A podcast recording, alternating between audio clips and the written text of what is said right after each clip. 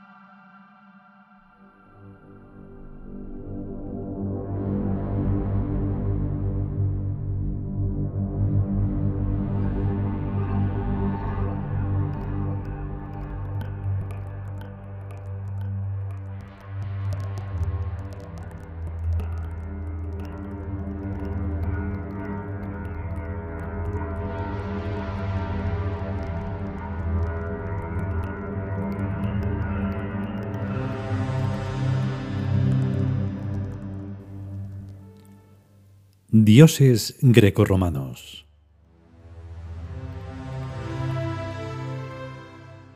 Hermes Mercurio.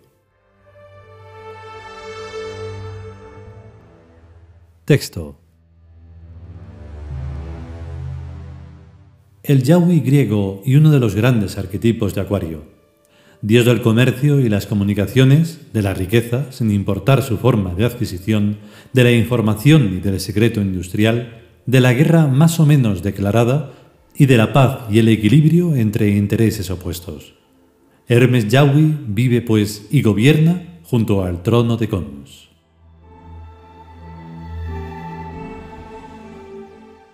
Comentario Hay un cuadro de Velázquez en el Museo del Prado que nosotros llamamos El sueño de Mercurio, Mercurio y Argos, y es un gran milagro del que Velázquez no podía darse cuenta, pues es el retrato exacto de la persona que me enseñó la sagrada religión del K, y que hizo que yo entrara en Tebas. Y por eso, oh Dios Hermes Mercurio, me caes de puta madre, y te agradezco que existas. En Tebas Birk los milagros son retroactivos, o sea que el futuro influye en el pasado y lo determina. Llamamos a esto el tiempo inverso, el SEST. Si los científicos actuales tuvieran dos dedos de frente, se darían cuenta de que el presente es lo único que no existe, y de que el tiempo o es pasado o es futuro, pues presente es únicamente una ilusión psicológica. Por ejemplo, si yo escribo la palabra no, cuando escribo la n, la O está en el futuro. Y cuando escribo la O, la N está ya en el pasado. Presente es solo una inercia mental debido a que las corrientes bioeléctricas del cerebro son sumamente lentas. 9 metros por segundo. La cosa se complica con la memoria y con la carencia de la facultad mental equivalente a la memoria con respecto a el futuro. 9 metros por segundo es una velocidad muy lenta, pero si la velocidad fuera superior a la de la luz, o sea, más de 300.000 kilómetros por segundo, veríamos el futuro en el pasado. Y eso fue lo que le pasó a Velázquez al pintar El sueño de Mercurio. Lo cual significa que la memoria y lo que llaman la precognición son una sola y misma cosa, a distintas velocidades. Hermes Mercurio es, entre otras muchas cosas, el dios de las comunicaciones, por ejemplo de Internet Y sabemos que las comunicaciones internautas, las informáticas y todas las que utilicen electricidad para transmitirse van a velocidad igual a la de la luz, 300.000 km por segundo. Y si hay demoras no se deben a la velocidad del mensaje, sino a un contacto defectuoso entre los circuitos de los aparatos que intervienen en tal trayecto del mensaje. Dicho esto, añadimos que pueden existir transmisiones a velocidades superiores a la de la luz, aunque actualmente no existen detectores para medir a tales velocidades, porque los detectores actuales se sirven de la electricidad, que no puede medir a velocidades que sean superiores a la suya. La tortuga no puede medir la velocidad en vuelo de un avión. La corriente eléctrica es un invento reciente, de hace menos de dos siglos, de cuando no podían medirse las velocidades o desplazamientos superiores a 45 km por hora, cuando desde el principio de este planeta existían huracanes que van a más de 120 km por hora.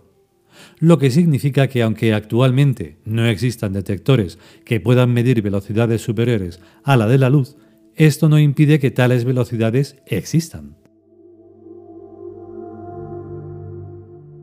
Todas las épocas tienen sus leyendas urbanas, y la leyenda urbana de esta época es la inventada por Einstein que dice que nada puede superar a la velocidad de la luz, porque si la superara, la materia se convertiría en energía y la cosa desaparecería. En el siglo XVIII se decía que la velocidad límite es de 45 km por hora, pues a esa velocidad se corta la respiración. Tonterías como esas no ha dejado de decirlas dogmáticamente nunca la ciencia. Yo a los dogmas no me los creo, de ninguna clase que sean. Creo en cambio y mucho en los axiomas. Axioma, del latín axioma, y este del griego axioma. Proposición tan clara y evidente que se admite sin necesidad de demostración. Yo no me atrevo a afirmar nada que no sea un axioma, y sin embargo le añado siempre la demostración necesaria. Hasta ahora nadie me cree, porque lo que afirmo contradice a la ciencia y a la religión, pero a mí me da exactamente igual. La religión es una mierda, y la ciencia es otra mierda. Perdona, Hermes Mercurio, pero es que esta gente primántropa humana es ahora tan cretina o más como lo era en tu época, como bien sabes, pero con la agravante de que tienen títulos universitarios, que esto es ya la rehostia de la cretinez. Yo ignoro muchísimas cosas y procuro informarme de todo lo que no sé ni conozco suficientemente y necesito saberlo para trabajar correctamente. Esto debería ser lo normal para toda la gente. Muy al contrario, la gente que tiene ya un título se cree que lo sabe todo, sin tener ni puta idea de nada. Te pongo un ejemplo.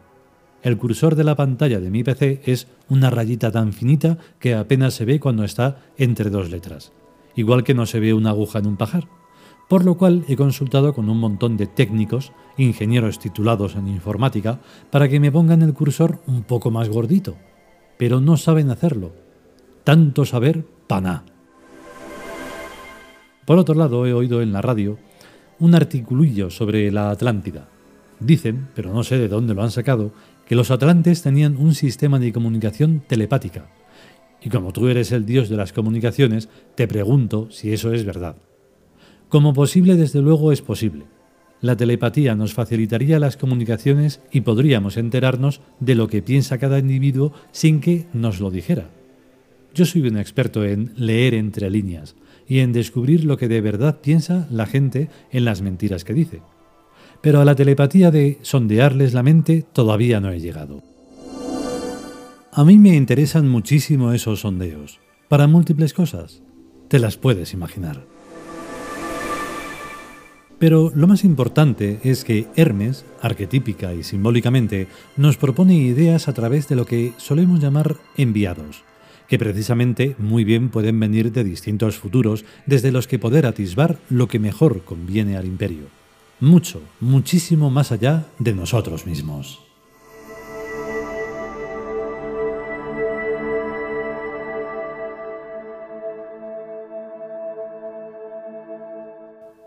Y hasta aquí el capítulo dedicado a Hermes Mercurio.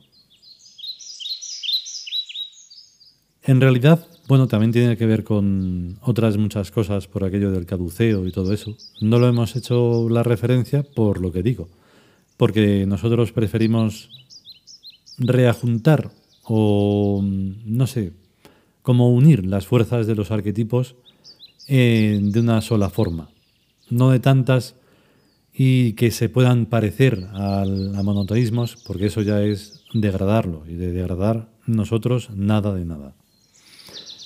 Eh, aprovecho que se me olvida siempre para eh, anunciar un poco que estamos preparando un texto especial que ya tiene más de 30 años y que, bueno, eh, antes era muy conocido en los años 80.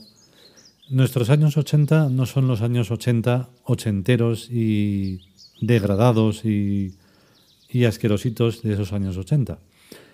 Pero bueno, es una referencia que tenemos que hacer. Pues ya saben lo que es. Y los que no, pues bueno, estar atentos porque ya queda menos para que podamos mm, realizarlo. Si podemos y sobre todo si queremos, volveremos con un nuevo capítulo de los dioses greco-romanos. Mientras tanto, que estéis bien. Hasta luego.